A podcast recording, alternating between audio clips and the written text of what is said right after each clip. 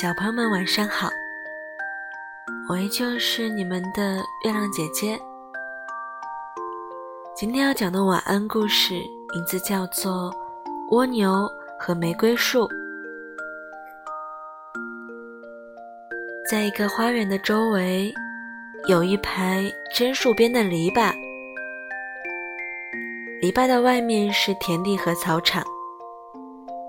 上面有许多的母牛和羊，不过在花园的中央有一株开着花的玫瑰树，树底下住着一只蜗牛，它的壳里面有一大堆东西，那就是它自己。等着，到时候看吧。他说：“我将不止开几次花，或者结几个果子，或者像牛和羊一样产出一点奶。我等着瞧你的东西倒是不少呢。”玫瑰树说：“我能不能问你一下，你的话什么时候能够兑现呢？”我心里自然有数。蜗牛说：“你老是那么急，一急就把我弄得紧张起来了。”到了第二年，蜗牛仍然躺在原来的地方，在玫瑰树下面晒太阳。玫瑰树倒是冒出了花苞，开出了那永远鲜艳的花朵。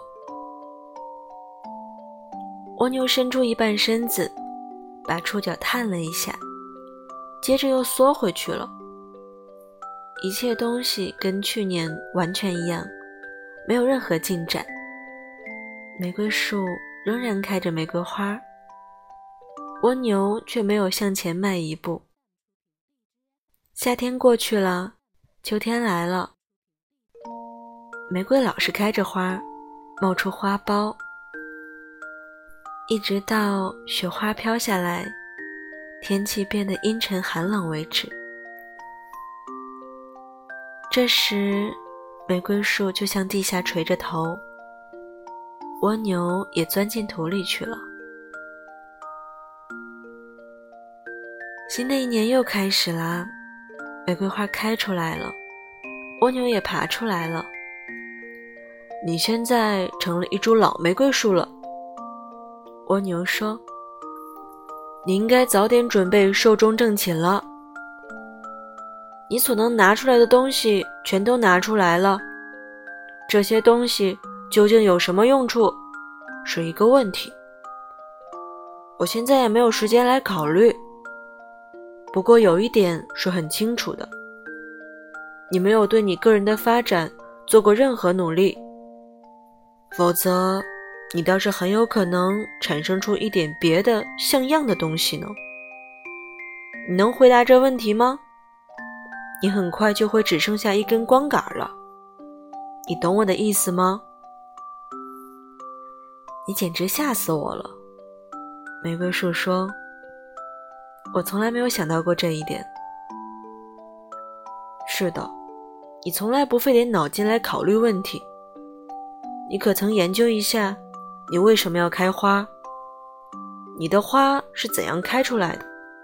为什么是这样，而不是别的样子？没有，玫瑰树说：“我在欢乐中开花，因为我非开不可。太阳是那么温暖，空气是那么清爽。我喝着纯洁的露水和大地的雨点儿，我呼吸着，我生活着。”我从土中得到力量，从高空吸取精气。我感到一种快乐在不停的增长。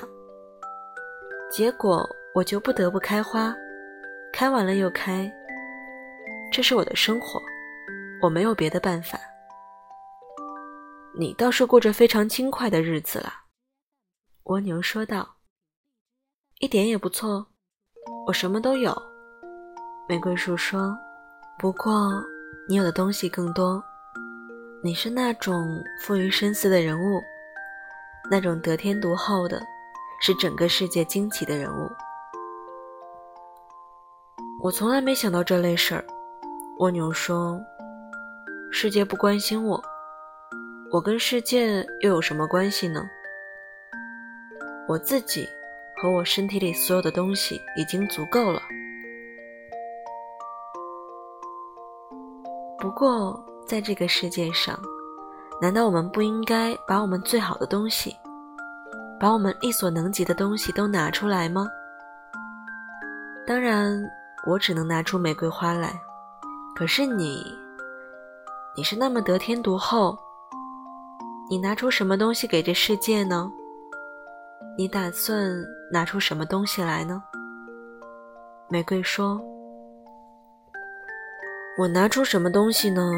拿出什么东西？我对世界吐一口唾沫，世界一点用也没有，它和我没有什么关系。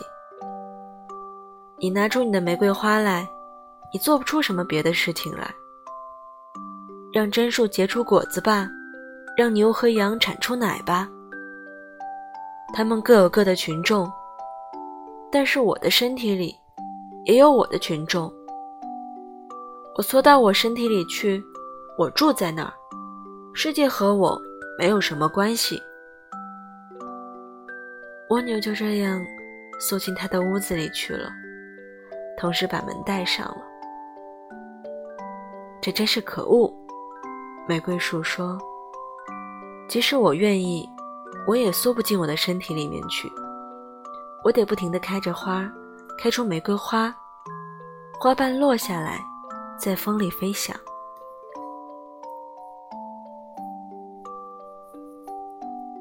虽然如此，我还看到一朵玫瑰夹在一位主妇的圣诗集里。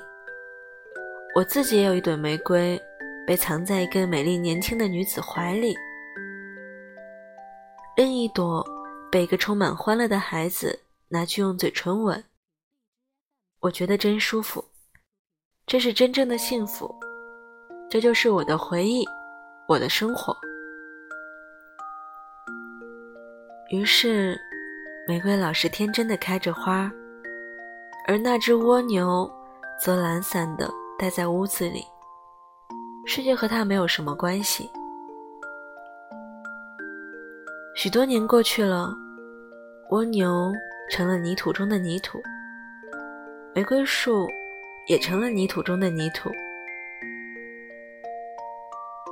那本圣诗集里作为纪念的玫瑰也枯萎了。可是花园中又开出新的玫瑰花来，花园里又爬出新的蜗牛来。这些蜗牛钻进他们的屋子里去，吐出唾沫。这个世界跟他们没有什么关系。我们要不要把这个故事从头到尾再读一遍？它绝不会有什么两样。故事讲完了，小朋友们晚安，做个好梦。我就是你的月亮姐姐。你们要乖乖睡觉喽，拜拜。